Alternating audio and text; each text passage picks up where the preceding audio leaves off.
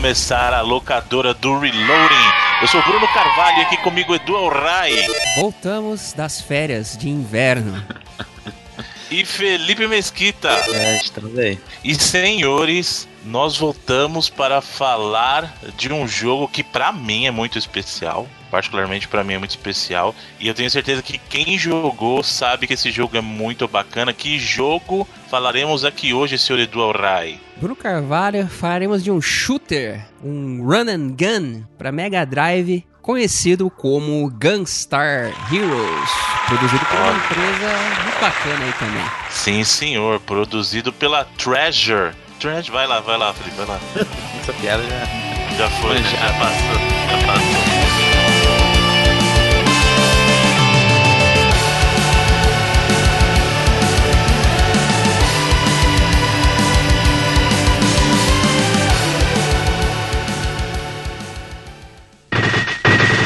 Nippon 体育会系の皆さんかかってきなさい 熱血ドドンパアクション俺たちはガンスターヒーローズだメガドライブからセガ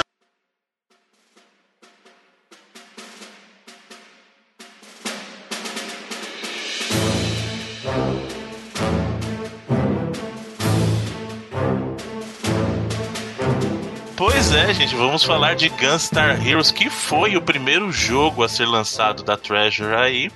E acho que antes da gente falar do, do clássico Gunstar Heroes aí do Mega Drive, que já adianto logo, na minha opinião, é um dos melhores jogos da biblioteca do Mega Drive aí. Não, não, não, É. só, não só na sua, né? Não é difícil É. você encontrar nos top 10 aí de Mega Drive o Gunstar Heroes presente. É engraçado que é, aqui no Brasil não foi um jogo tão popular, né? Os jogos de Mega Drive sempre conhecidos são sempre os mesmos, Sonic, é, às vezes até um Quackshot no meio, tal, mas é, é difícil uma galera que conheça o Gunstar Heroes, até co- como outros jogos também, que tem gente que nem sabia que existia, por exemplo, o Castlevania lá do Mega Drive. Bloodlines, que é bom. Exato, é muito, muito bom. Na minha opinião, é bem melhor que o Castlevania 4. Aquela, aquele Não. homem andando com um saco de cimento no pé. No ambos são bons, Bruno. Larga de bullying com Castlevania 4. não, o cara, o cara anda com 10 kg de cimento preso no pé, velho. Ele- O cara, quem que anda na rua com um saco de cimento amarrado? Já viu alguém andar com um saco de cimento amarrado na perna? Quem, quem que anda na rua com um chicote matando vampiros? Também a gente não encontra. Mas a gente já discutiu Ah, isso mas- antes. Mas o dia que tiver isso vai ser bacana. Vai ser hein? madeira.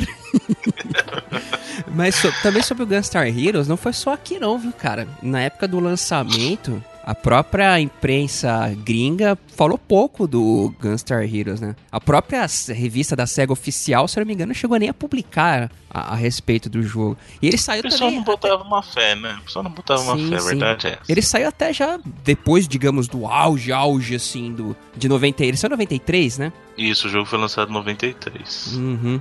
Assim, eu acho que ele saiu num período bom do Mega Drive, porque o, o Mega Drive ali de 92 a 94, eu acho que foi o melhor período do Mega, né? Com, assim, foi o período pós-Sonic 1, com a chegada do Sonic 2, entre o Sonic 2 e o Sonic 3 ali, foi o período em que a, a- o Mega Drive aí gozou do seu, seu melhor período, até 94, que foi quando a SEGA falou assim, vou É, matar o, Mega o Drive. auge né? acho que foi Então, 90 92, acho que foi o auge. Inclusive que a mercado americano, os caras estavam mandando ver, né? Sim, por causa do lançamento de Sonic 2, uma, uma Uhum. série de outros jogos aí também. E eu, e eu acho que o, o Gunstar Heroes ele vem justamente. é, até. Será, acho que é importante a gente falar um pouquinho da Treasure antes de falar de Gunstar Heroes, né? Sim. Porque a, a Treasure é uma empresa que ela começou em função disso, em função não só do Gunstar Heroes, na verdade é uma coisa curiosa. Eles estavam desenvolvendo dois jogos em paralelo, né? O Gunstar Heroes que é deles e um jogo lá do, do Ronald McDonald lá. Só que acabou saindo antes o, o Gunstar Heroes, né? Que por sua vez também é um jogo muito bom, né, cara? Qual? Do Ronald McDonald ou o Gunstar Heroes? Os, dois, o do Backdoors também é bom. A Treasure Ah, tem, é. as- tem essa particularidade, eu costumo brincar assim, que com um pouco mais de sorte na vida ela podia ter virado tipo uma rare, assim. Porque É engraçado, né, a, cara? a ideia dos caras era basicamente a mesma. São, eram pessoas que trabalhavam na Konami, o, lideradas lá pelo Masato Maegawa, que eles saíram da Konami por discordar das políticas de fazerem jogos parecidos um atrás do outro. Na época a Konami era famosa até por aquele. Inclusive, muita, muitas das pessoas da Treasure trabalharam nos esquemas dos beat'em ups, licenciados uhum. e tal. E eles queriam fazer um, algo mais, eles queriam fazer algo diferente, né? E meio que na ideia da própria Rare também, que era aquele lance que eles extrapolavam hardware e tinham boas ideias de software também. Inclusive, se você pega a biblioteca de jogos lançados pela Treasure, você vê que muitos deles não são tão conhecidos, mas a maioria deles são bem aclamados, né, cara? Difícil você Sim. ver um jogo da Treasure que tem, tipo, menos de 8, assim, na, nos Metacritics, nos agregadores da vida, né? Eles fizeram meio cults assim, né? Acho que, acho que o Icaruga é mais o bastião desse, porque ele é um jogo que, na época que ele saiu, ele já tava. O gênero dele tava sumindo aos poucos, assim, né? Ele ainda foi celebrado pra caramba mesmo assim, mas não foi aquele sucesso também. Acho que é, a identidade do, do estúdio é meio essa mesmo. É, então, é isso, isso que é importante. Uma coisa que a Treasure faz, e eu acho que é onde eles se dão muito bem, é no gênero de ação, uhum. sabe? E aí ação em vários, em vários, digamos, subgêneros, assim, se a gente pode chamar. Porque o gabarito gabarito dos caras, como o Edu falou, eles são uma galerinha que trabalhou na Konami e reza a lenda que parte deles já havia trabalhado juntos até antes. Eles foram convidados para trabalhar na Konami em função de outros, de outros trabalhos deles anteriores com beat'em ups mesmo. Então, assim, eles meio que usaram esse, esse tempo deles da Konami que eles trabalharam nessas franquias de beat'em up e tal. Eu, eu acho que até parte deles trabalhou com Contra também, né? Então, assim, você vê que. Não Contra, porque na verdade esse período do Contra não, não bate, digamos assim, né? Mas você vê que o gabarito dos caras é jogo de ação, sabe? Seja ação run and gun, como é o caso do Gunstar Heroes, ou então seja os champs da vida, que é o caso do Ikaruga, Bangayo, Radiant Silver Gun, que são jogos todos fantásticos. É, o próprio Guardian Heroes que eles fizeram pro Sim. Sega Saturn. Que é, é um jogo desconhecidaço, assim, também, mas muito bom, muito cultuado, né? Sim, é um baita de um, de um beat'em up fantástico, é fantástico. Até me lembra, pra quem não, não conhece, ele tem um jogo recente, recente entre aspas também, que já tem uns 5 uhum. anos, que eu acho que ele é bem baseado, jogo indie, que é bem baseado nele, que é aquele uh, Sacred Citadel, sabe qual é? Sim, sim. Que ele, ele lembra bastante o, o esquema do, Guardian Heroes. E você pega assim, esse início da, da Treasure, eles apostaram bastante no Mega Drive, até porque a Treasure foi uma, uma das poucas que fez jus àquela capacidade maior do de. Blast Processing. Exato, exato, cara. Porque na, na maioria dos jogos, porra, você não via diferença nenhuma, assim, né? Mas em muitos jogos da Treasure, tu vê, por exemplo, Gunstar Heroes, ele, ele se utiliza, a gente vai falar mais né, do jogo, mas ele, ele utiliza de elementos que necessita desse processamento a mais. Hoje em dia, uhum. a, a, gente comparando numericamente com o que a gente tem hoje é pouca coisa, mas com relação do que era na época e com o que eles fizeram, você vê que daria uma, uma diferença. E não só isso, jogos também que eles lançaram posteriormente, o próprio Dynamite Harry, que é um, jo uhum. um jogo bacanaço de Mega Drive, ficou pouco conhecido, né?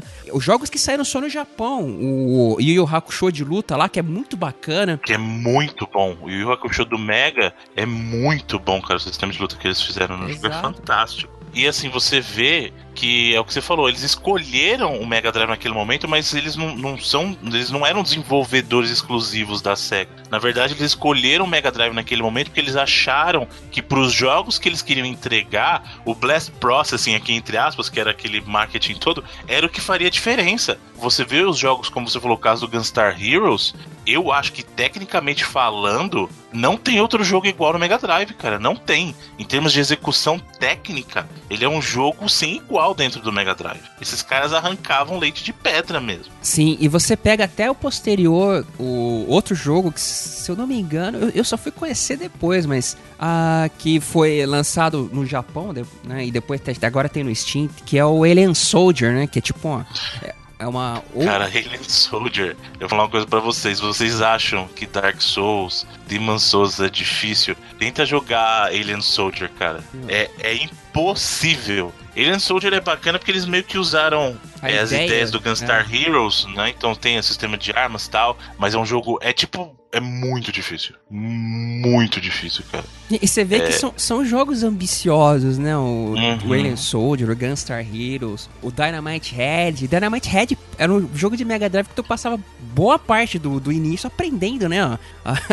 A, as mecânicas a parado. Boa parte uhum. mesmo, assim, né? Do, uh, antigamente a gente até dizia que o game design nas primeiras fases, assim, era bem focado para te ensinar as paradas rapidamente. O próprio Shigeru Miyamoto ensina isso de forma magistral com o Mario e, e derivados, né? E a Treasure apostava até em jogos um pouco mais ambiciosos pra época, né, cara? Eu, eu, eu sei, talvez. É, eu, eu, até brin brinquei com o lance de sorte, né? Sorte é, é relativo, mas se eles tivessem um pouco mais de divulgação, tivessem sido um pouco mais conhecidos na época, eu acho que eles poderiam sim ter um prestígio maior né, hoje em dia. Porque a Treasure tá aí até hoje. Faz tempo que eles não lançam nada, mas a, a, a uhum. empresa tá aí até hoje. É, então, a questão é essa. Eu acho que aquele período, o período, digamos assim, de ouro para eles foi nos anos 90 ali mesmo, sabe? Até os 2000, uhum. 2001 talvez. Mas eles continuaram lançando o jogo, mas talvez não jogos não tão significativos igual, igual aquele período, sabe? Até porque é, a gente associa muito eles, esses jogos que a gente falou, mas eles também fizeram jogos muito significativos pro mundo da Nintendo Sim. também, né? Assim, ele, eles eram um desenvolvedor que, que tinham, digamos assim, essa liberdade de passear entre grandes publishers ali, né? Então você vê que o pessoal acreditava bem no trabalho deles, é, né? No Japão, qualidade. No Japão saíram bastante jogos da Treasure pra Nintendo. O Wario World é da Treasure. Né, Exatamente, cara. O Wario, o Wario World é um baita de um jogo e a Treasure que desenvolveu. Imagina a Nintendo deixando na mão da Treasure, cara. A responsabilidade que não é, sabe? Ou até mesmo o jogo lá do 64, que eu, eu gosto bastante, e visualmente ele lembra muito o Gunstar Heroes, que é o Mischief Makers. Sim, muito bom. Desconhecidaço, hum. se eu não me engano, também foi lançado só no Japão, o Mischief Makers, né? É, então, eu joguei a versão japonesa, eu não sei se chegou hum. a sair uma versão americana. Eu até acho que saiu, sabe? Mas é, realmente ele não foi tão conhecido. E é um jogo muito bacana. E, e ele tem a cara total da Treasure. Mischief Makers, é, se você olhar assim graficamente, lembra muito o Gunstar Heroes mesmo, sabe? E, e não só isso, o pessoal da Treasure, como desenvolvedor, acabou desenvolvendo para grandes franquias. A gente falou, eles pegaram lá, o, no caso, o McDonald's, e, e não só o McDonald's, mas eles faziam é, jogos assim, franquia. que, que McDonald's não é uma franquia de videogame, né? Mas, é, mas nomes conhecidos, como por exemplo, eles fizeram jogos do, dos Tiny Toons, é, jogo de. do caso do Bleach, que é o anime lá do Bleach. Então, assim, é, eles eram reconhecidos pela qualidade do trabalho deles como desenvolvedores e, e uma coisa que eu não entendo, porque o time da Treasure mesmo sempre foi pequeno a Treasure em si começou lá com sete pessoas. Só que, por exemplo, você vê que dentro de um ano eles lançaram lá o Gunstar Heroes e o jogo do McDonald's. Aí no mesmo ano que lançou o jogo do Yu Hakusho, eles lançaram mais outro jogo. Então eles lançavam pelo menos dois jogos por ano. É, o Dynamite e... Harry, né? No mesmo ano saiu. Isso, então. Então você fala assim, poxa, como que uma equipe de sete pessoas conseguia fazer isso? E aí você vê que eles. Ah, o tamanho máximo da Treasure, assim, gerava em torno de 30 a 40 pessoas, mas eram sempre funcionários contratados por, por projeto, sabe? Então, assim, você tinha um time fixo, entre aspas, da Treasure, e aí ele ia gerando rotatividade dentro de cada projeto. E, então você vê que é, é, é, uma coisa interessante a maneira como eles trabalharam, porque eles nunca quiseram. Nunca quiseram, não vou, não vou dizer, mas talvez eles nunca tentaram expandir a ponto de eles se tornarem grandes sabe? Da Treasure se tornar uma desenvolvedora grande, porque eles sempre mantiveram esse tamanho aí de projeto máximo de 30, 40 pessoas, uhum, né, por projeto. Então, é, talvez eles gostem, é, esse é, formato 30, agrade mais para poder ter liberdade. Na empresa em si, né? Na empresa em isso, toda, na empresa em geral. Isso, na empresa toda. Então, assim, talvez eles gostem, eles, apre, eles apreciem mais essa liberdade de, talvez, ah, se a gente é pequeno, a gente pode ter essa liberdade de escolher os projetos que a gente quer. E eles equilibram bem isso de fazer trabalho de desenvolvimento para os outros e trabalhar nas IPs próprias. Né? E isso é muito legal. Uhum. E o legal também é que continuações de jogos clássicos aí, vamos colocar entre aspas, da SEGA, como o próprio Gunstar Heroes e o próprio Guardian Heroes foram sair depois pra Nintendo, pro Game Boy Advance, uhum. né? É, o Gunstar, no caso do Gunstar Heroes tem o Gunstar Super Heroes e o... Que é muito bom também. Sim, sim. E o Guardian Heroes lá tem o Guardian Heroes Advance, né? Então... Sin and Punishment é o Gunstar Heroes em 3D.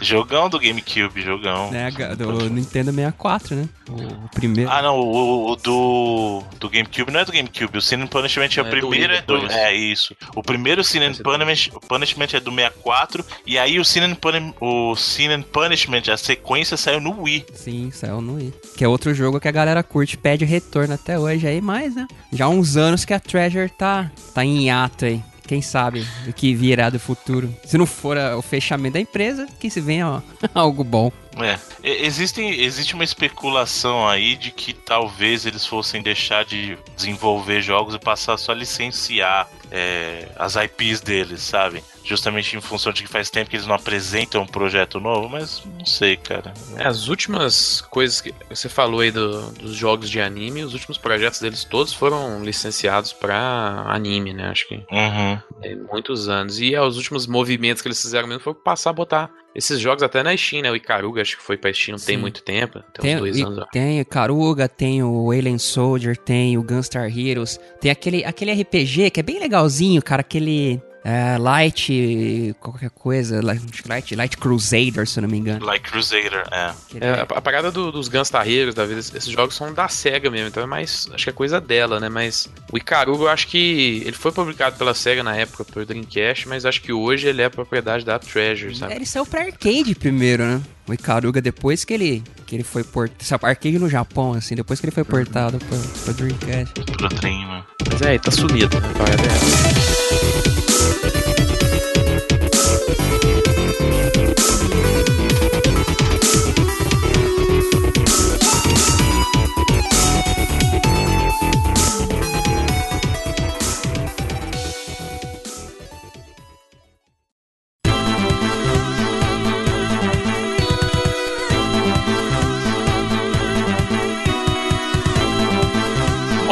senhores, Gunstar Heroes 1993 chega no Mega Drive o jogo, como eu falei que para mim é um showcase de, de tecnologia, tá, cara, da parte Sim, técnica. Mas, mas, aí, Bruno, antes, antes hum. de chegar, uma curiosidade a respeito do Gunstar Heroes é que nesse esquema da Treasure, né, de ser até meio, meio obscuro, eles começaram a desenvolver o jogo e ele quase não foi aprovado, né? Ele passou pela SEGA inteira e foi rejeitado por diversos produtores dentro da, da SEGA, até que o Max Sainer produtor clássico da Sega of America, foi o cara que pegou o jogo. Tem uma história muito curiosa, até que ele costuma comentar que ele pegou o jogo, jogou dois minutos, assim, derrubou o controle no chão e falou: Cara, isso é Game of the Year, né? Ele até usa essa expressão de jogos que eles são Game of the Year, né? Ele, ele conta até hoje essa história, que o, o jogo passou por 12 produtores da Sega em geral, assim, e foi o Max Sinner na Sega of America que falou: não, cara, esse jogo tem muito potencial. Se fosse por ele, a gente nunca teria visto o Gunstar Hero. Provavelmente nunca, nunca teria visto mais nada aí da Treasure, né? Curiosamente, ele foi o cara que deu o green light pra Tomb Raider alguns anos depois também. Aí, tá vendo? Então o cara, o cara tem um faro pro sucesso, né? Então tem um tino para isso. E, e, é engraçado que o Gunstar Heroes tem até uma entrevista com, com o produtor do Gunstar Heroes na época falando que o, até o nome foi uma briga com a SEGA. Porque o jogo não era não, não era para se chamar Gunstar Heroes, né? Na verdade, havia uma discussão interna que eles queriam chamar o jogo de Blade Gunner pra meio que ó, uma homenagem ao Blade Runner. Né? Então, vou fazer um Blade Gunner aí, porque chama a atenção pelo nome. E aí depois, durante a produção, é, acho que ele chamava Light, Light Gunstar. Não é Light Gunstar? É, Lunaric, era... Lunaric Gunstar. Isso era uma parada assim. Aí o nome interno do projeto para eles era sempre Lunaric Gunstar. Aí a SEGA falou assim: não, Lunaric Gunstar não. Tem que usar Hero no nome. Porque Hero dá a ideia de que você vai passar por uma aventura épica e você vai lutar pela justiça. Aí no final eles falam assim: ah, não pode ser Lunaric Gunstar, vai ser Gunstar Heroes. E aí ficou. E eu acho um baita de um, de um nome legal, né? Bom, bom, nome e, bom. E a ideia da Treasure desde o começo, justamente ah, para pegar, para o jogo pegar, era manter a simplicidade. Tanto que o nome dos personagens veio disso. Ah, os personagens durante o jogo eles têm nome de cores, né? Então você tem os personagens principais, o, o Red e o Blue. Aí você tem a assistente que é a Yellow, você tem o irmão deles que é o Green, é, o grande chefão do mal é o. Golden Silver. É, o Red, aí... tem o Orange, que são os vilões, tem o White, né? Isso. É o Dr. Light deles lá. Então você vê que eles queriam manter uma coisa simples, a brincadeira com as coisas, mas facilitava muito para as pessoas se identificarem. Falar, ah, o Red, o Red todo mundo sabe as cores, pô, então fica, fica muito, muito legal. E para mim, o que esse jogo tem de simples na nomenclatura e no nome dos personagens, ele tem de complexo na jogabilidade, né? Porque. Não, não só na jogabilidade, ele é bem ambicioso em vários aspectos, né? Ele até tem uma história bem completinha, assim, para um jogo de uh, run and gun, né, de, de videogame. No início do jogo, eles têm uma tela de introdução, até apresentando um pouquinho, mas como hum. já clássicos nos, nos jogos da época dos 16, até dos 32, né? Que era vir história no, no, próprio manual, no manual ele detalha um pouco mais. É, é, é uma parada até bem elaborada, assim, se você for parar pra, pra analisar. É, basicamente a, a história, assim, o que tem é o seguinte, eles têm, eles estão juntando os cristais, né, eles estão tentando juntar os cristais para ressuscitar o Exército do Mal, para ressuscitar o, o, Golden Silver, que é a entidade que vai ajudar eles a dominarem o universo. É uma história, do, um plot de, de dominação do universo. É, eu, não, eu não sei se compensa a gente falar de, de dar spoiler o seguinte, mas não. acaba sendo pela culatra. Acaba sendo pela culatra, né? E você tem essa, esse, digamos assim, essa. Não é uma empresa. Como é que eu chamo? Chama exército. Não, é, não é um exército também, não, não é um exército, mas é um, uma agência. É uma agência que tem lá tanto o Red quanto o Blue, que são os dois principais soldados, entre aspas, dessa agência, que vão tentar salvar o universo. Então eles têm que recuperar essas joias, né, essas gemas aí, para tentar evitar que esse exército do mal é, ressuscite o, o, Golden Silver. Aí é que a gente vê as influências, né, Sr. Game Designer? pois é, né? Mas uh, tem, tem outra parada, que era um mal antigaço, que foi resolvido. Aquele negócio, o mal foi resolvido há vários anos atrás. Aí, depois, um tempo no futuro, essa galera do mal quer trazer esse negócio de volta. É, uhum. É, é, uma historinha bem, bem legal, assim, né, cara? O jogo, pros jogos que costumavam ser o vilão do mal, que, sei lá, prendeu seus amiguinhos em robôs, ou então o, de, o bicho que sequestrou a princesa. Ele até que pro jogo side Era mais elaborado, Sim, né? né? Não era uma coisa que tu costumava ver assim em jogos fora os RPGs, né? Que tinham uhum. a, as histórias mais elaboradas. Era difícil você ver um, um lance assim nesses jogos em 2D como Gunstar Heroes. É, e como a gente falou também, a parte técnica brilhava, né, cara? Porque Sim. assim, 93, você vê algumas das coisas que, que o jogo tinha. Primeiro que a tela é, a tela cheia de inimigo o tempo todo. O jogo até tinha alguns uns slowdowns, mas na verdade eu acho que ajudava. É, tinha que ter muita coisa em tela para dar slowdown, mas é, eu acho que meio que ajudava no ritmo do jogo também, sabe? Mas você vê que pro, pro Mega Drive, por exemplo, uma coisa que a, o Super Nintendo sempre teve aquela coisa do Mode 7, né? então você rotacionar sprites para dar um, uma impressão de 3D. No caso, Gunstar Heroes fazia isso sem, é, digamos assim, a ajuda de um, de um modo específico de processamento, né? Então é, você vê que o jogo tem personagens que parecem em 3D. É, logo na primeira fase, por exemplo, você luta lá com. Na, na, com... Bruno, Bruno, na tela hum. título ela dá uma, ela dá uma girada assim, cara, que uhum. você olhando hoje, você fala, ah, bobo, né? Mas se você for analisar pro Mega Drive, cara, é maneiraço aquilo. Ah, porque... E outra, você consegue controlar ainda aquilo, você sabe, né? Então, assim, você, quando tá girando o logo, você consegue colocar para baixo e pra cima no controle e, ficar, e realmente controla aquilo, sabe? Uhum. E, e, e, é uma coisa que pode parecer bobo, mas a parte técnica que tá por trás disso pra você fazer uma coisa dessas no Mega Drive não é uma coisa comum, cara. Sabe, o Gunstar Heroes ele tinha esse efeito de rotação de sprites, ele tinha aquela coisa de zoom in, zoom out de sprites. Sim, é, eles tinha... juntar, o que era legal que eles faziam é que eles juntavam múltiplos sprites assim hum, para criar hum. coisas. Os chefes, né, são muito lembrados o, os chefes do jogo, que eles são criados com esses múltiplos sprites e ficam chefes até enormes e muito articulados, assim. É um achievement técnico, pô, sensacional da Treasure com Sim. o hardware do Mega. E a qualidade de animação em cima desses sprites Nossa, é um negócio absurdo. É, é, absurdo. A qualidade de animação do jogo como um todo, é, né? Esse sim, jogo sim. É, é, belíssimo, e não só no caso de, de visual falando, mas a escolha de, da, da direção de arte, o design, você vê os cenários são muito diferentes uns dos outros, sabe? É, visualmente, quando você sai de um segmento para outro, é muito distinto e elementos no cenário destruindo o tempo todo. É, acontece muita coisa, é uma explosão sensorial, né? Tá? Tem muita coisa acontecendo o tempo todo e, e o jogo rodando, rodando assim, lindo, né? E, e, a trilha sonora também, né? A parte é. técnica, passando pela trilha sonora também é, é, é, é, uma das melhores trilhas do, da, do Mega Drive também, na minha opinião, cara. É muito é bem feita a trilha. A trilha é muito boa. Não, é, é fantástico, fantástico. Trilha que fica... E... e sabe o que é, legal também, que você comentou? É, os sprites dos personagens mesmo, normais, já tem uma animação tão bacana, tão bonita, né, Sim. né, cara? Exato. É, tanto os, os, os, inimigos pequenos e os chefes gigantes, né? Tanto uhum. Os dois tipos diferentes de, de sprites têm as animações muito fodas. Tem um, do, um do, dos chefes pra frente aqui, o cara do, lá no Seven Force, que eu ficava. Eu fico maluco até hoje a, a primeira animação dele correndo, assim, que é o Uhum. Que a primeira forma dele, aquilo é um absurdo, cara.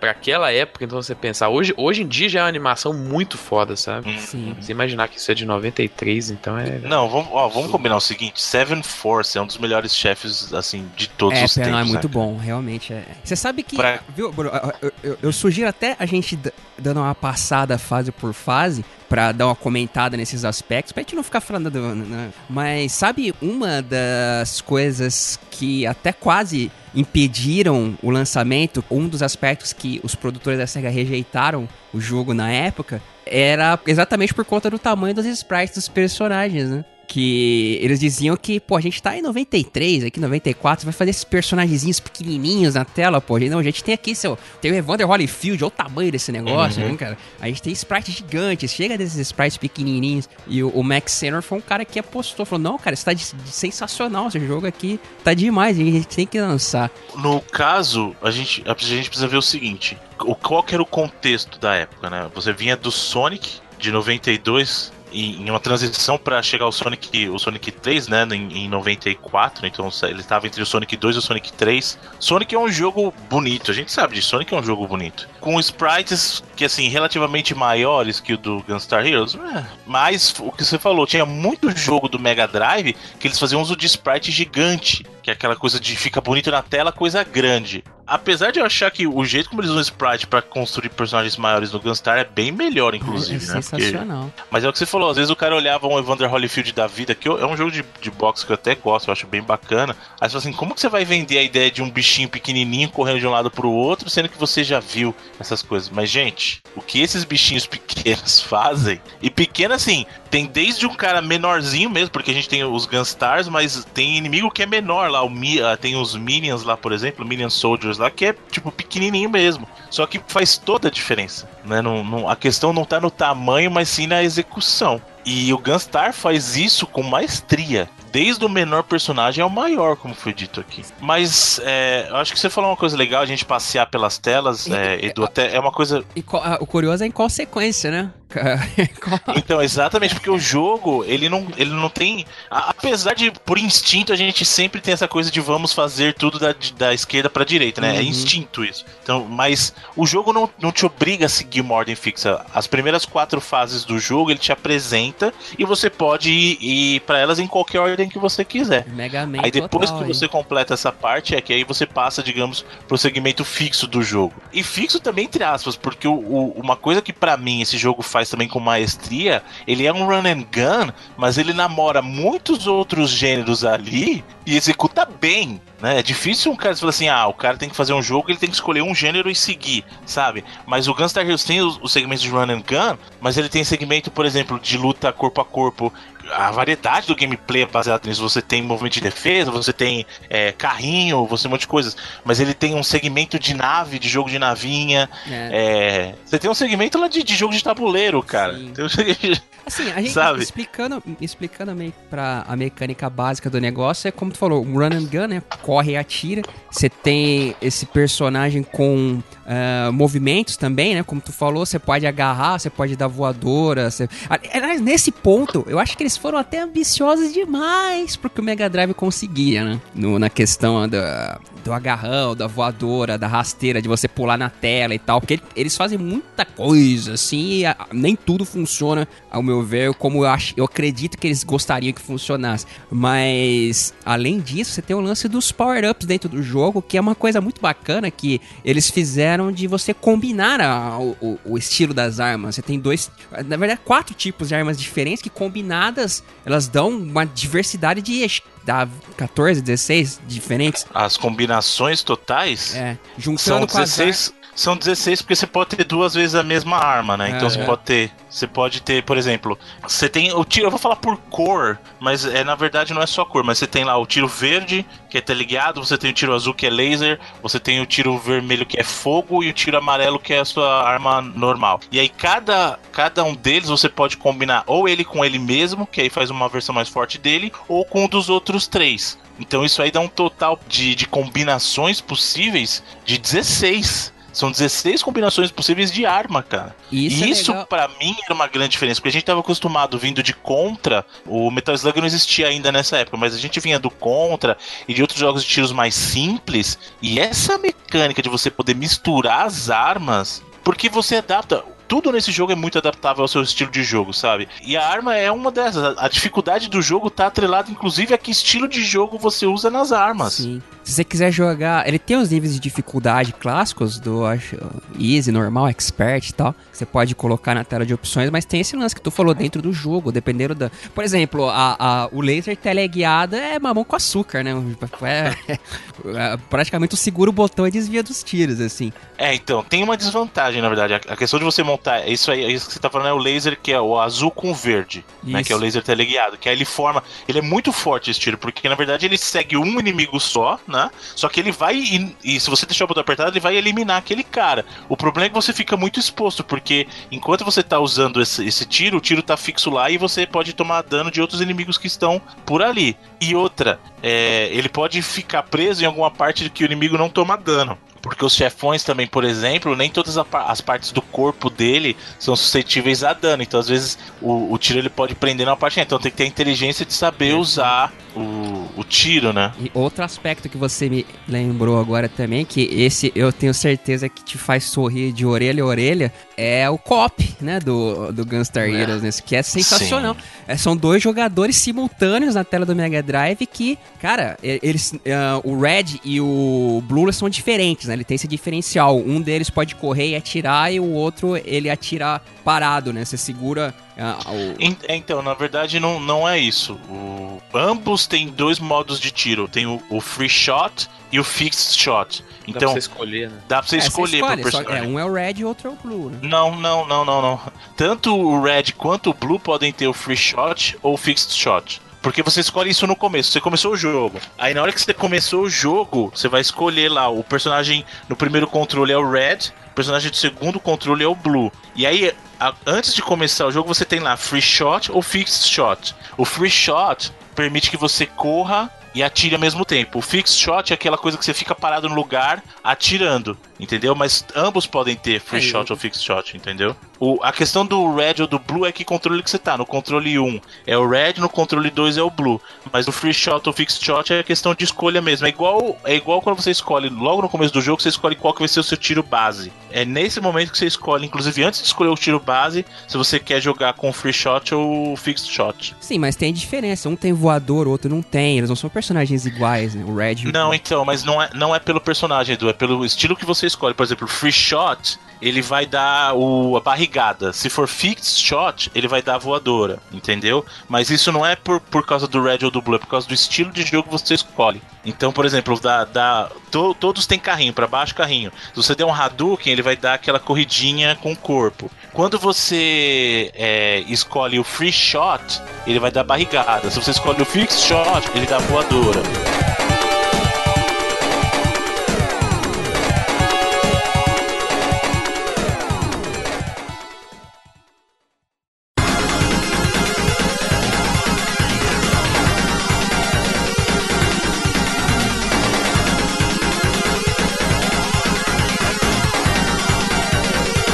Que é importante, então, já que, que o Edu sugeriu, a gente dar uma passeada pelas fases do jogo. Como não tem uma ordem fixa, a gente vai ter que assumir uma ordem aqui, né? Então a gente tem que escolher o que vai fazer. A gente vai fazer como qualquer é, ser humano padrão e vamos seguir então da, da esquerda para a direita, começando pela vamos chamar de primeira fase aqui, que é a questão da fase da floresta. A pessoa chama de fase da floresta. Uhum. A floresta com a pirâmide no meio, assim. Exatamente.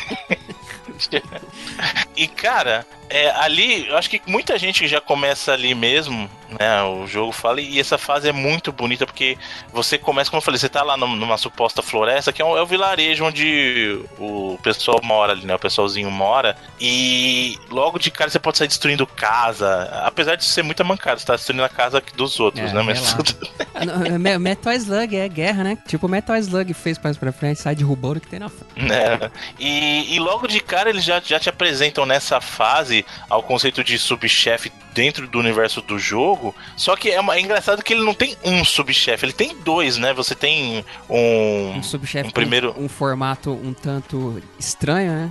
É, tem o subchefe que é, que é uma árvore que derruba lá um. Que bichinho que é aquilo? É uma centopeia? Não é uma centopeia. E, e aí depois na parte da pirâmide mesmo você enfrenta um subchefe que para mim na, na época era o mais é, impressionante de todos lá, que é o que é o personagem lá, o humanoide construído a partir de, de, é de blocos mesmo da pirâmide, né? Bravo Man. Bravo Man, exatamente.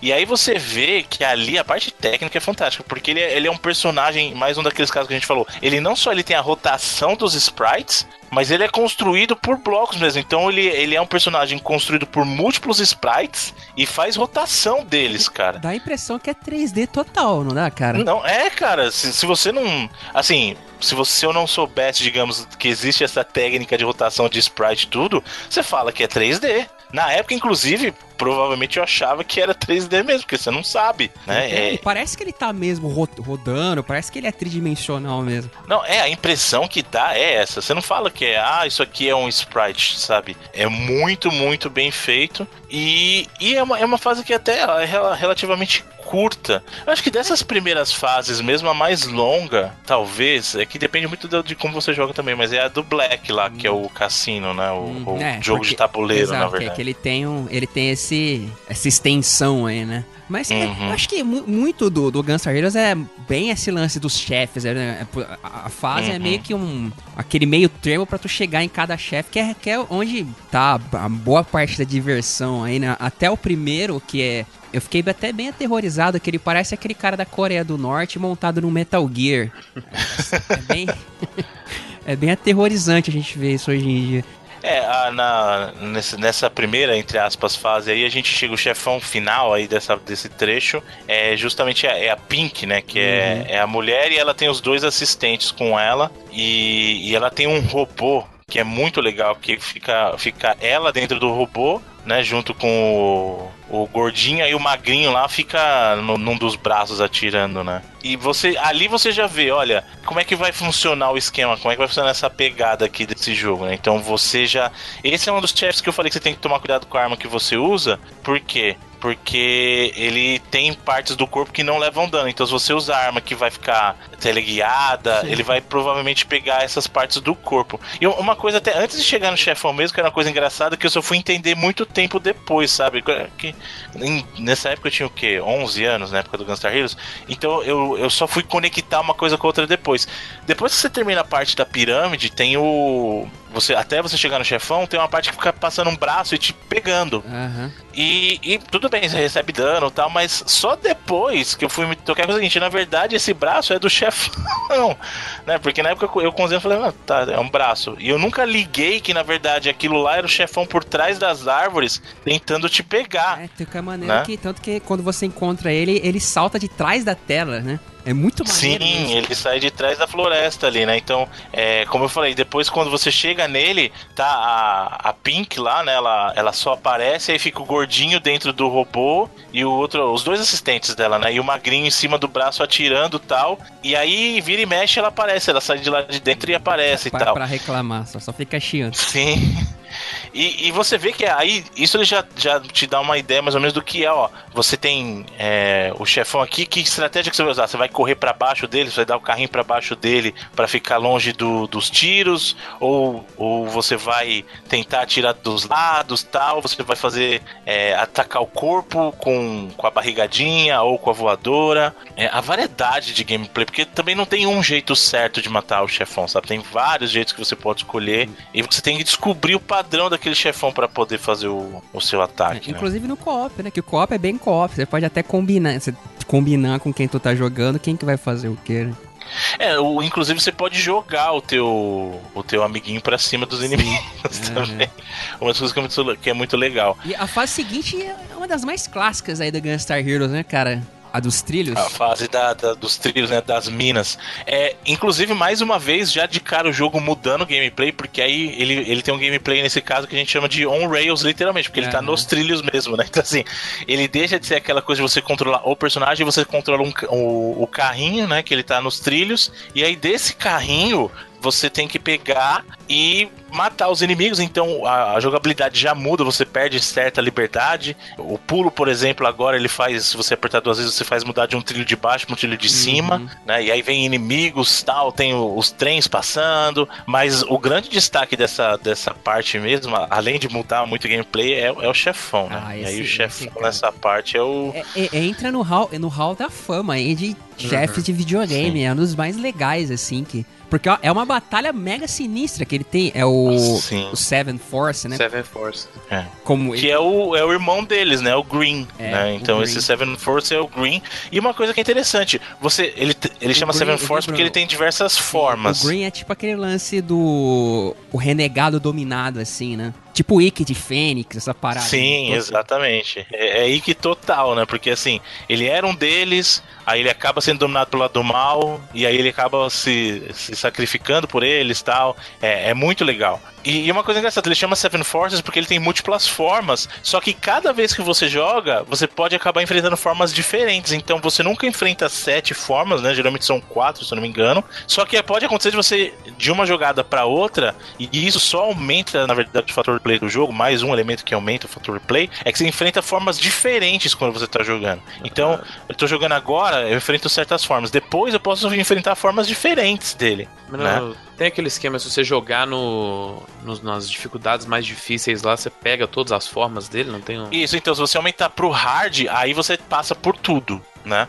Mas no, jogando assim no normal mesmo, você enfrenta sempre quatro. Eu acho que. Não lembro se são quatro ou cinco, mas são é, quatro é, formas é e elas mudam cinco. de uma partida para outra. Hum, são quatro ou cinco mesmo. Tanto que a primeira vez que, que eu cheguei nele, eu pensei, pô, a primeira. Não acaba, legal. Não. Aí bati a segunda, pô, bacana. Aí veio a terceira, caraca, que que é isso? Aí a quarta, eu falei, gente, eu não vou ganhar desse cara nunca.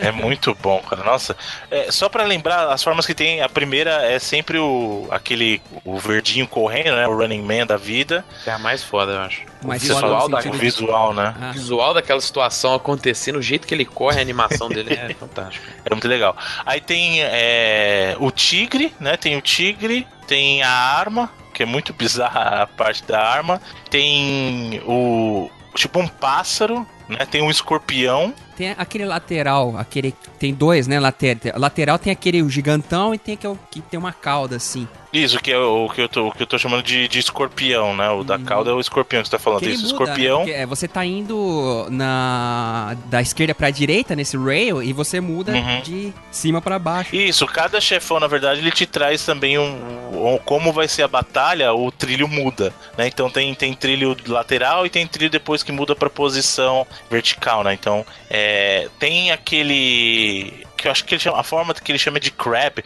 que é um vermelho, que aí ele fica de lado e realmente parece um caranguejo, e tem aquele que é a como se fosse uma motosserra, né? São sete, é isso mesmo? Sete? Certinho, deu. E, e cada partida que você faz, você pode é, como eu falei, dependendo do nível de dificuldade, você pode enfrentar diferente. Então ele aumenta o fator play por causa disso. E é muito. A batalha é sensacional, é cara. Bacanaça. E outro ponto bacana também, que a gente sempre comenta nessa questão da dificuldade, é que o, o jogo ele tem um desafio bacana, mas ele tem aquele lance também que não, não é que tu morre na última fase e volta tudo do começo, né? Ele tem lá seu, seus continues e tal. Você volta um bom pedaço, assim, mas, mas não é aquele lance frustrante que a gente costuma comentar sempre. É, inclusive, você pode, quando você morre, você tá jogando em co-op, quando você morre, você pode roubar metade da vida do seu, do seu amiguinho para voltar. Então, vamos supor, você morreu e teu amiguinho tá com 100. Se você apertar o start, você rouba 50 dele e fica com 50 pra você. Você volta pro jogo, entendeu? Uhum. É, eu acho que a ideia também, porque ele é, ele é um jogo curto, né? Então, assim,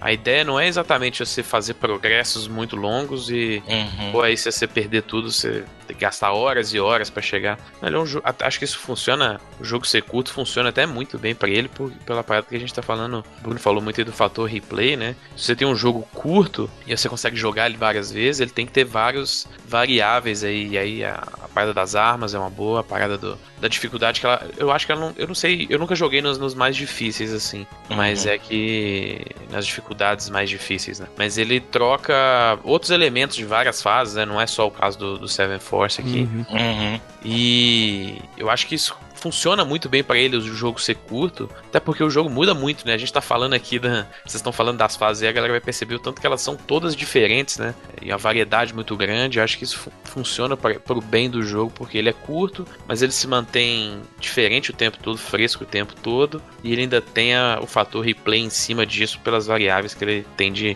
de design e gameplay. Assim. Então eu acho que funciona muito bem esse pacote todo aí para em favor do jogo. É, é, é você pode dizer que pegando alguns jogos até indies que a gente tem hoje, ele é bem atual, né, cara? A, a, mentalidade da Treasure já era bem à frente do que aquele lance que a gente vinha, que a gente sempre comenta, né, da vida, tentativa e erro, essas paradas. A mentalidade da Treasure já era bem avançada com relação, porque apesar disso, Gunstar Heroes não é um jogo fácil não, cara. Não, é difícil. Né? É por isso que eu nunca joguei nas dificuldades mais difíceis. É, eu acho assim, ele, ele é um jogo. Eu não acho que ele seja difícil injusto. Eu, eu acho que ele é um jogo é desafiador. Ele não, é, ele não é um passeio no parque, né? Mas eu também não acho que ele chegue, chegue a ser um jogo injusto, sabe? Muito pelo contrário. Eu acho que ele, que ele te recompensa por escolher bem suas armas. Como eu falei, muito da dificuldade também vem dessa variedade de como você. Eu escolho fixed shot ou free shot. Eu escolho minha arma. Às vezes você precisa admitir, falar assim: olha, eu vou ter que jogar teleguiado porque eu não consigo jogar. Porque é, eu, quando eu quero desafio, eu escolho, eu escolho. A arma que eu escolho é de fogo. Porque aí o fogo é o alcance curto, você quer desafio é fogo, sabe? E aí tem uma arma que é fogo mais é, laser, que é o fogo mais a arma azul, que assim, o dano é muito grande, só que o alcance da arma é muito Curtinho, curto. Tipo uma, é, é tipo muito, muito shotgun, curto. Né? Então assim, é dano, dano monstro, dano monstro, mas aí você fala assim, bom, pra eu jogar assim, jogar fixed shot, eu tenho que ter muita certeza do que eu tô fazendo. Então, é, eu, eu não acho em nenhum momento que o jogo seja difícil no sentido de injusto, eu acho que muito pelo contrário, sabe? Ele, ele, ele tem um desafio bacana e ele te, ainda te dá oportunidade. Cara, se você não tá aguentando, troca de arma. E é isso que é legal. Você pode mudar, entre aspas, a dificuldade do jogo no meio do jogo, trocando de arma. É, Se você não é, aguenta, é, pega dois verdes que fica teleguiado, pega o verde e o azul que fica. É a questão de, a, de não a... te frustrar, né? Ele te dá, uhum. tipo, você tentar novamente é prazeroso, não é frustrante. Uhum. Sim, sim. É, e, e, a variedade ajuda também, né? Como eu falei, o caso do jogo, apesar da gente falar que ah, tem coisas muito diferentes, como é o caso do segmento de nave e tal, mas mesmo dentro das fases você tem variedade. A terceira né? já é aquela Flying Fortress lá, né? Aquela... Exatamente. Então é uma fase que já começa vertical né? Então, assim, é, essa fase você já começa tentando subir lá na, no, no forte aéreo deles lá, então você já começa em outra pegada já. Começa indo de baixo para cima, e depois que você chega na base aérea deles lá, é, você vai enfrentar outros tipos de inimigo. Tem inimigos que vêm voando já, né? Tem inimigos que tem o jetpack da vida. A curiosidade é que essa, essa é a fase do Orange, que é um dos caras do exército. E ele uhum. se veste militarmente igualzinho o Gaio, né? Do Street Fighter, assim como o Red Sim. é idêntico ao ao, ao Bison. Ao né, Bison, né, cara? é incrível, né? É, é, até, eu até brinco falando que o, o chefão esse que parece o Bison é o, é o Street Fighter da Vila Sésamo, sabe? Tipo, você tem os personagens que parecem muito o Vila Sésamo, sabe? Me lembra muito o formatinho redondinho e tal. E, e realmente você vê, aliás, é uma coisa que a gente não comentou, mas o jogo ele é, é de ação, mas ele tenta fazer muito tempo graça também, sabe? Assim, Sim, tem. É, é ele é bonitinho, ele é bonitinho e faz graça com as, as coisas, é gag, é muito legal. As gagzinhas assim, né, de, de sprite. Essa fase é bem divertida até, né? O, o Orange, ele fica fazendo muque assim e tal. E o, a, o Red, ele, ele também, né, fica tipo, baba, tipo o Shao Kahn, we will die, como se estivesse discursando, uhum. assim, apontando o dedo. É muito bacana. E, e assim, essa batalha também é muito legal, porque quando você enfrenta o o, é, ele, é, ele é Red também, mas ele tem outro nome, não é só Red, né? O, o chefão. É, o Orange é o grandão e o Red é o que parece o bison. É, mas não é só o Red, né? Porque o Red é o protagonista também.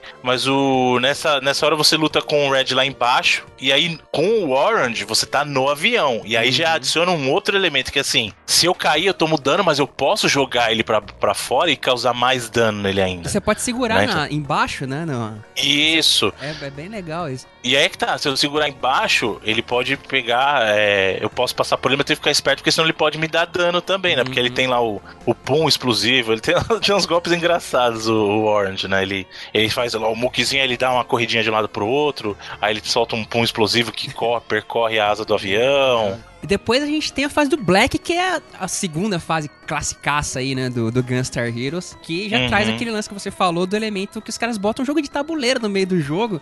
E é sensacional isso, cara. Pô, que, que ideia, assim, como, né, de onde tiraram, assim, essa ideia de botar um, um jogo de, de, de, dado, de tabuleiro mesmo, de jogar dado e pular casinha. Tipo, hoje em dia é, quase nem tem mais, né, cara? Tem mais os clássicos aí. Se bem que aqui, né, se, uh, fora é bem famoso aqui no, no Brasil, que é que a gente não vê tanto mais como via antes. Mas esse de você jogar dado, pular casinhas e tal, e eles colocam isso dentro uhum. da fase. É sensacional essa parada. É, então, essa, essa parte aí do. É a fase do Black, né? Que, é, que a gente percorre. Ele tem um segmento normal, entre aspas, começa, e aí quando você entra na, no palácio dele, que vira esse jogo de tabuleiro, e é muito legal porque, assim, nesse momento você tá jogando, se você tiver em co-op, você joga junto, mas é também uma disputa para ver quem consegue chegar primeiro. E, e aí, essas casas do tabuleiro trazem variedades dentro deles mesmos. Você tem fase de labirinto, você tem fase de batalha normal, você tem fase de batalha sem arma. Tem o volta você... tantas casas, igual o jogo de tabuleiro. Exatamente, volta tantas casinhas, tá? É muito legal, cara.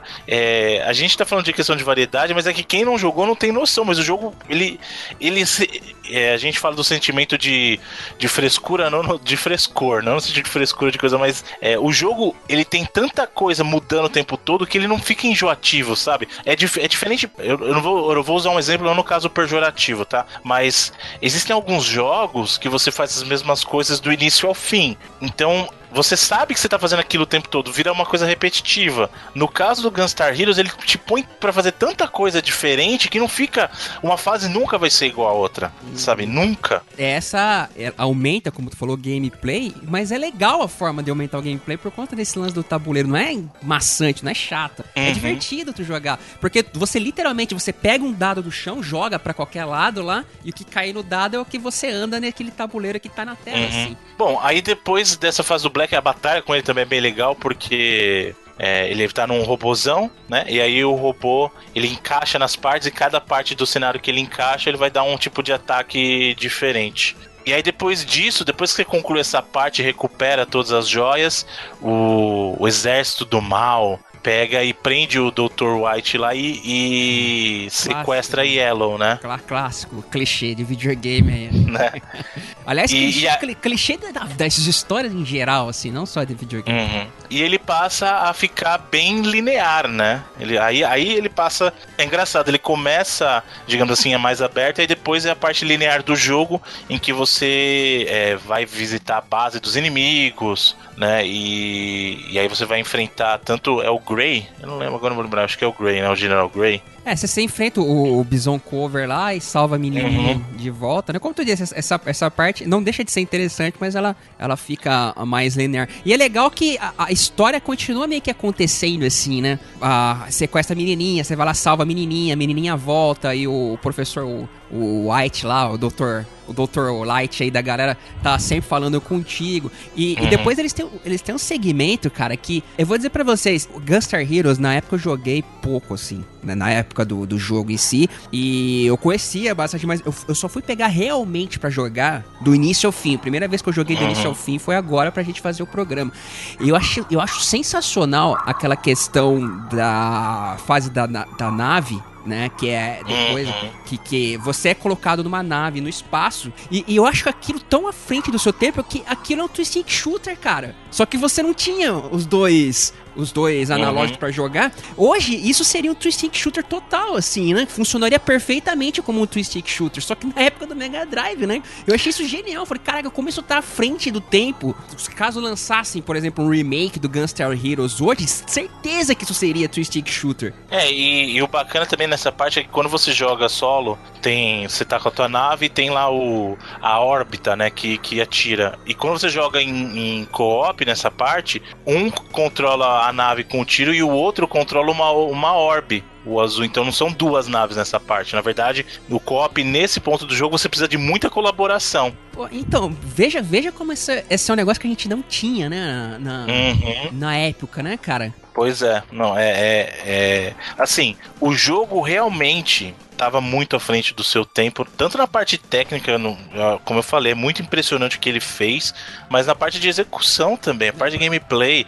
E outra, tem só, muito só, jogo. Só, só um adendo, pra quem tá ouvindo a gente falar e nunca jogou, é um segmento de nave mesmo, R-Type, assim, uhum. assim, nave, é, o shooting up, como costumam dizer, né? No espaço e tudo, que é muito bacana, cara. Que foi um outro gênero depois que a Treasure ficou conhecida Sim. também, né? Como eu falei, o caso do Bangayo, Radiant Silver Gun, Ikaruga. Uhum. Inclusive, eles trabalharam depois disso até em Gradius também. Então, assim, é, não é à toa. Os caras realmente têm, têm um baita de um gabarito. E essa parte do espaço, que aí depois. É, é logo depois que você resgata a Yellow de novo, aí o Dr. White da vida ele pega e, e constrói para você a nave. para você poder seguir, é, perseguir os inimigos. E nessa parte, inclusive, você enfrenta o Seven Forces de novo. Né? Você tá lá e aí no espaço você enfrenta alguns inimigos.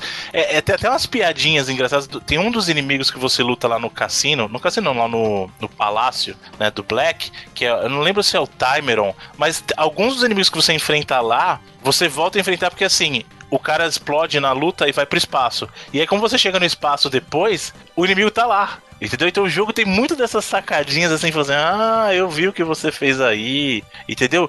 O jogo é cheio dessas coisinhas. Você enfrenta o Seven Forces de novo ali. É, é e essa parte é desafiadora também, cara. Essa parte aí, para quem não tá acostumado, é, é capaz de, de perder o jogo é, de ali, sabe? Você tem que ficar ligado, tem que estar esperto. Principalmente jogando, como eu falei, em co-op, que depende muito de colaboração mesmo. A, a próxima fase é aquela que tem é, eles invadem, né? Tipo, a base lá do, do chefe. Aquele que tem, cara, pra mim é um dos chefes mais, mais impressionantes que eu já vi sendo feito no Mega Drive, que é aquela tipo uma cobra de bolinhas, assim, que ela vai lá atrás Sim. da tela e dá a volta e passa pelo meio. É como se, cara, é impressionante, como se tivessem várias camadas, mas você olha, você não fala que não é 3D, é muito 3D, sabe? É feito com sprite do Mega Drive, assim, é, é, hoje, vendo hoje, você fica, você pensa, como que os caras conseguiram fazer isso no Mega Drive, sabe? Pois é, não, é, é essa parte que você tá falando do, do chefe é como se fosse um núcleo ali, né, que Mano, tem... Que é no fundo, bem no fundo da tela. Assim. Isso, assim. e aí ele, na verdade, ele não tem só essa forma de cobra, ele, ele tem várias formas, tem lá um braço e tal,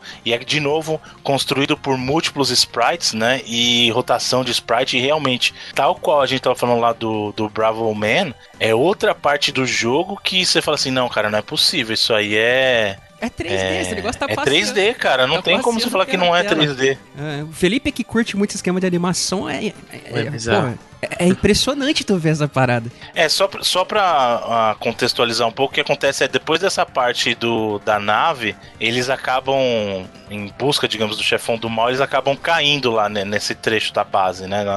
É, é como se fosse a base deles ali, né? É, a base, sim. Porque até que depois disso, é o outro segmento que eu acho genial que você você não vê mais assim aquela perspectiva do jogo como se você estivesse acompanhando, como se você fosse, sei lá, o, o espectador em terceira pessoa vendo o jogo acontecer. Você vê os vilões vendo os heróis progredindo, como se tivesse tipo Laquito filmando eles assim, e o, os vilões estão acompanhando num telão assim, cara. Velho, que conceito genial, que sensacional que os caras fizeram. É, esse, esse aí depois depois que eles entram na base e matam esse chefão do núcleo, né? Uhum. Aí vem esse segmento final mesmo, que é, é, é um momento meio Mega Man, né? Que você reenfrenta vários dos chefões, mas não é. Ah, você fala assim, ah, mas eu vou enfrentar o mesmo chefão de novo. Muito pelo contrário, isso é muito legal. Você enfrenta os chefões, mas em, em situações novas, né? Uhum. Os inimigos estão com é, mechas novos, tal, o estilo muda, e realmente eles ficam como se fosse num telão, aí tá lá o exército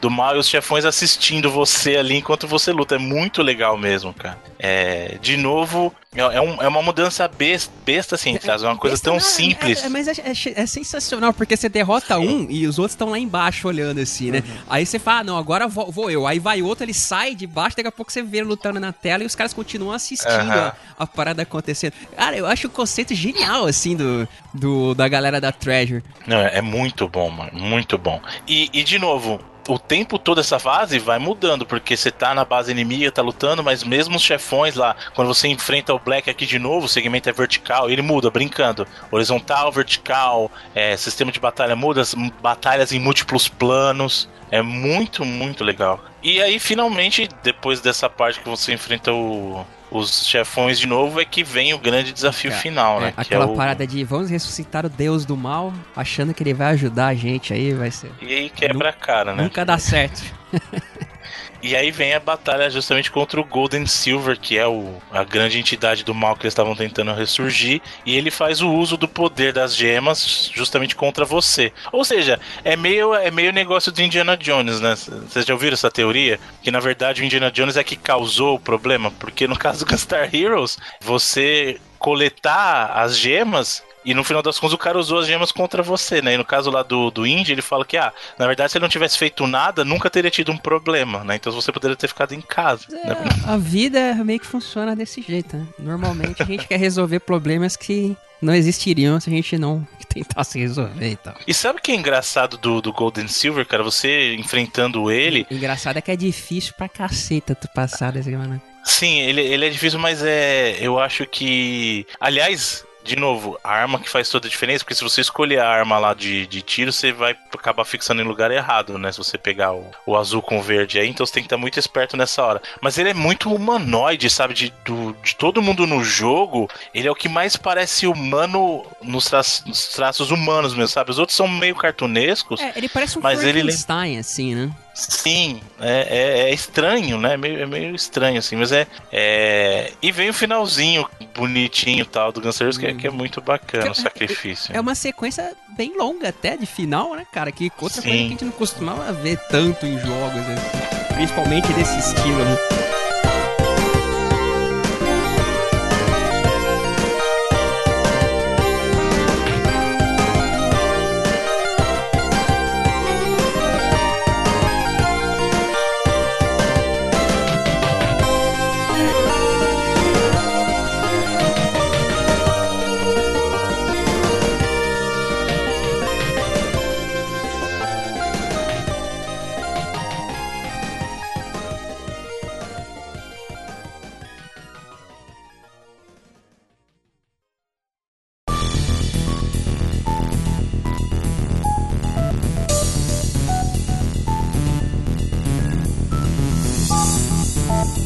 Bom, senhores, é isso? Acho que sim, né? Acho que prestamos a nossa homenagem aí a, a este clássico não tão conhecido do Mega Drive, mas que merece todo o mérito que tem. Você pode pegar a maioria das listas de top 10 que tu vê do Mega Drive, quase sempre tá lá o Gunstar Heroes lá no meio, né? Hoje, as listas feitas pela galera hoje, assim, na internet. Então, recomendações, para quem vocês recomendam o Gunstar Heroes e por quê? Bom, uh, novamente repetindo que para mim foi bastante uma experiência bastante curiosa porque eu sempre costumo avaliar os jogos daquela época, principalmente os que eu joguei naquela época, tentando ver com uma visão de hoje. O Gunstar Heroes foi um jogo que eu pude fazer isso em louco, né? Porque eu joguei, a primeira vez que eu joguei ele do início ao fim foi agora. E eu acho que ele continua mega atual, assim. Aliás, naquela época ele já estava à frente do seu tempo, né? Hoje ele, ele é meio uhum. pareável com muito jogo indie que você vê por aí. Você vê que ele, em, em, alguns aspectos, ele é até ambicioso demais, assim. Ou, por exemplo, o que eu falo da questão do, do agarrão ou da, do voador, esses movimentos, que você vê que de vez em uhum. quando falha, não é uma coisa muito precisa, não é uma coisa que você sabe que vai funcionar naquele momento, né? Mas ainda assim, mesmo com um defeito ou outro, é um jogaço, assim, não tem como não recomendar. E, é, e é bacana que uh, você pode jogar ele legalmente aí, tem na Steam, tem. Acho que. Onde mais que tem de, de, de... Acho que tem na PSN, no PS3. Uhum. Engano. Tem. Tem pra mobile também, mas deve ser. Um, não deve funcionar muito não, bem. mobile não. vai rolar, não. Você pode jogar legalmente aí na, na sua, em diversas plataformas hoje em dia. É, aliás, também só aproveitar, é, que a gente acabou não falando muito, mas tem, teve uma sequência que foi o Gunstar Super Heroes pro Game Boy Advance, que você pode jogar também. É, é, é sequência naquela, ele é meio. É meio remake, meio sequência, porque na, na, verdade, dentro do universo do jogo, eles, eles falam que o, eles fazem menção aos Gunstars originais, sabe? Então eles, eles existiram, só que existe. É, eles chamam Red, eles têm os mesmos nomes, sabe? As fases são muito parecidas, então é aquela coisa que a gente tipo, brinca do. Tipo Zelda. É, é ele, ele, tem o Seven Forces também. Tem, no, tem. Jogo, então, é tipo assim, Zelda, é. você tem no futuro, você tem aqueles personagens que eram é, mas mais ou menos. Eu, eu, acho que é mais aquilo que a gente brinca do, é, do soft reboot, sabe? Ele, ele é uma sequência, mas na verdade você tá vendo que ele é um. Se você for parar pra pensar, o Zelda também é meio isso, né, cara? Que nego força a barra pra caceta pra colocar na, na mesma timeline, né? Mas. É. Mas é, é bacana a versão do Game Boy também, só não tem a mesma variedade de, de gameplay do jogo do Mega Drive. Eles uhum. removeram o sistema de combinação das armas, então na verdade agora você só tem três armas mesmo, é fixo. Então o Red tem o tiro é, Red e o Blue agora tem o tiro Blue. E aí as, os outros dois, o teleguiado e o fogo, sabe? Aí vai um teleguiado e o fogo pros, pros dois, é. sabe? Você, é... você me lembrou de outra coisa também, Bruno. Uhum. O Gunstar Heroes, ele tem um port para Game Gear que é muito Sim, bom, cara. É muito é bom. muito bom. Ela é feita pela M2, é, que a M2 é Isso. é especializada em fazer port, né? Até hoje, se uhum. não me uhum. engano, eles fizeram uma porrada de port pra, pra Nintendo. Pra... Até hoje eles fazem port pra 3DS de jogo da SEGA e tal, né? Só que se bem que hoje é mais fácil tu fazer um port daquela época, mas caraca, o que eles conseguiram fazer no Game Gear é impressionante, assim, um dos melhores ports que eu já vi na minha vida, assim. Porque é, é, é tá, tá é quase, impressionante, né? Tá quase tudo lá, cara, né? Uhum. Do, do jogo do Mega Drive para Game Gear. E até rola uma lenda aí que a isso é lenda, tá, galera? Não adianta você falar que viu porque não viu. O próprio cara da Tectoy lá, como é que é o nome dele? O presidente lá da Tectoy de vários. O Stefano Arnaud. É, ele já falou que eles nunca lançaram esse jogo pra Tectoy, para um port para Master System, que até a, a, a Sega, a Tectoy costumava fazer, se pegar essas versões de Game Gear e fazer novamente só que para Master System, né? Mas o do uhum. Gunstar Heroes é, é lenda. Até onde eu sei, não existe. Mas a do versão do Game Gear existe e é sensacional. É, como, eu, como eu disse, é um dos melhores ports que eu já vi, assim, na vida. É um jogo que quem só tivesse Game Gear, assim, e não tivesse oportunidade de jogar o Mega Drive, o cara sairia feliz também, porque é quase o mesmo jogo, assim, né? Guardadas as proporções. É, claro, salva as devidas limitações, mas é bem bacana. Mas eu recomendo para todo mundo. Joga aí, tu consegue jogar hoje ainda, é bem... Você vai, vai se divertir bastante jogando Gunstar Hero hoje em dia. É um jogo que se, se, alguma, se alguma empresa indie lançasse hoje assim, seria um, um hit, aí todo mundo estaria falando uhum. dele. Muito bem, bacana. Senhor Felipe. Bom, é, também só uma coisinha que eu sempre achei um pouco esquisito, que a gente nunca, a gente não, não, não, não falou muito mal do jogo durante o programa, ficar só babando em cima dele aqui. Eu sempre achei o design dos personagens em si, dos, principalmente dos, dos personagens mais humanos, assim, os protagonistas e até o, os chefes, assim, bem esquisitos, sabe? Eu achei sempre uma, uma cabeçona esquisita, com um corpinho bizarro também. Cartunesco, total. Um dos motivos Mas que é... a SEGA queria rejeitar, que a galera da SEGA queria rejeitar, não? além do sprite pequenininho, é... os caras cartunesco, cabeçudo. É, eu sempre achei meio feio, assim. Até no, no, no Gunstar Super Heroes melhora um, um bocado, assim. Uhum. Mas, cara, é um jogo, como a gente falou, que é um jogo muito fácil de, de pegar para jogar, porque ele é, como a gente falou, ele é curto, ele varia bastante, ele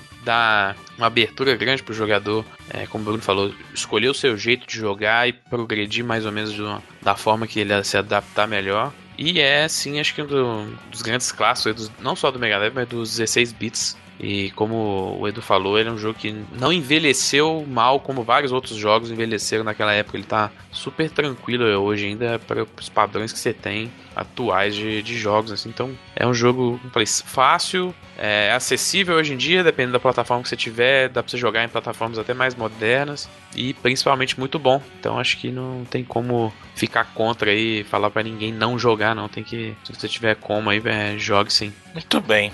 Bom, é, eu sou suspeito para falar porque eu sempre gostei de Gunstar Heroes, como eu falei, é um dos meus jogos favoritos do Mega Drive aí. Se não for o meu favorito do Mega Drive de verdade, tecnicamente eu acho ele impressionante. Em termos de gameplay, o jogo é uma delícia e eu, eu, o jogo não envelheceu, não envelheceu. Ele é tão bom hoje quanto ele era na época, sabe? É, é incrível, é um jogo que você consegue pegar muito fácil de jogar, o que não quer dizer que ele não tem problemas. Eu, eu, eu não tenho problema com a questão gráfica, muito pelo contrário, eu acho o jogo belíssimo, eu acho engraçadinho o design dos personagens, como eu falei, meio Vila Sésamo, meio aquela coisa de dos Muppets, não sei. É, tipo é, japonesice clássica. É, né? e só que tem um probleminha que sempre me irritou. Essa questão de escolher o free shot ou fixed shot, é, eu acho que não deveria ser assim. Eu acho que deveria ser igual no Contra Hard Corps. O Contra Hard Corps do Mega Drive, como é que funciona? Você tem. Você tá jogando, e aí se você apertar o tiro e o botão de, de, de trocar arma ao mesmo tempo,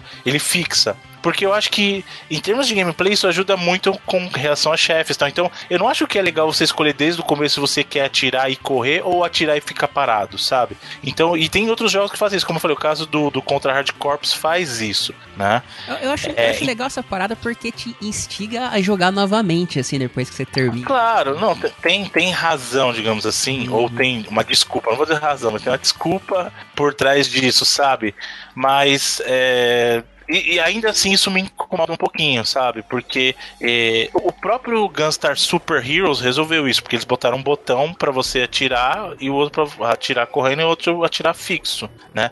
Apesar que é um pouquinho injusto eu falar especificamente do caso do Contra Hard Corps, porque o caso do Contra Hard Corps saiu depois do Gunstar Heroes. Mas é uma ideia que eu acho que deixaria o jogo melhor. Ah, mas ainda assim, isso não tira o brilho do jogo, sabe? É um dos melhores jogos do Mega Drive aí, com toda certeza. É.